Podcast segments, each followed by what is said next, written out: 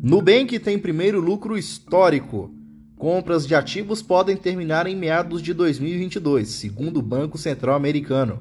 Petróleo encerra em queda após relatório da OPEP e fala de Putin. Estas e outras notícias você acompanha agora no Eleva News. Bom dia! Hoje é quinta-feira, 14 de outubro.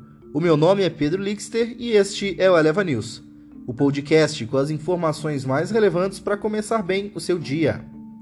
Nos mercados de índices, a tendência é recuperar os movimentos de baixa datados na última sessão.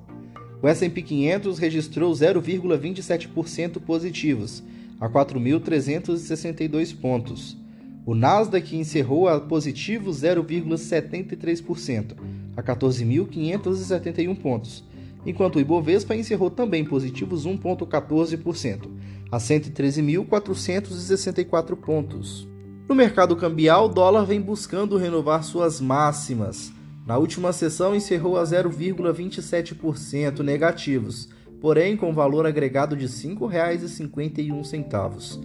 Já o euro encerrou de forma positiva, a 0,05%, assim a R$ 6,38.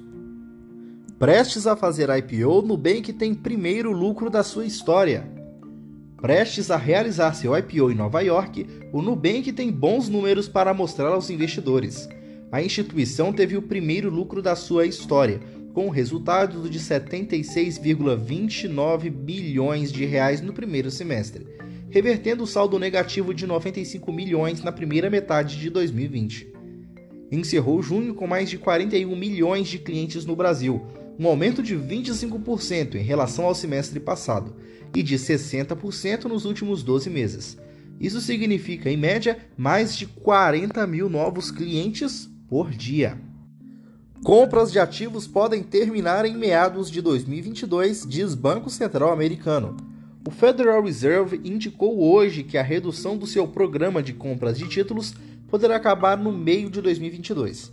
A ata da última reunião de política monetária da Autoridade Monetária Americana revelou que maior parte dos participantes do mercado consultados pelo Fed espera que a redução das compras comece em dezembro, mas com uma probabilidade significativa de uma movimentação já em novembro. A expectativa é consistente com o processo de redução de compras terminando em julho de 2022.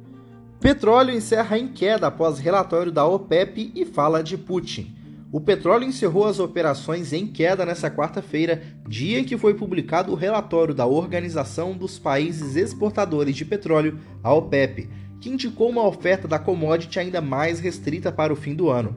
E também dia de mais uma fala do presidente da Rússia, Vladimir Putin, acerca do fornecimento de gás natural para a Europa. Os preços dos contratos para dezembro do Brent, a referência global, terminaram a quarta em queda de 0,28%, a 83 dólares por barril na ICA em Londres, enquanto os preços dos contratos para novembro do WTI, a referência americana, caíram 0,24%, a 80 dólares por barril na Bolsa de Mercadorias de Nova York, a NYMEX. C6 Bank acelera no crédito, mas tem desafios. Fundado em 2018, o C6 Bank foi um dos bancos digitais a atingir mais rapidamente a marca de 10 milhões de clientes.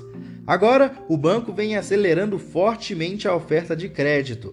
A carteira cresceu 91,4% no primeiro semestre, chegando a 9,5 bilhões de reais.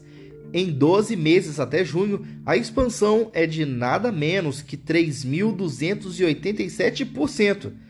Depois disso, o saldo já superou 10 bilhões, segundo a instituição.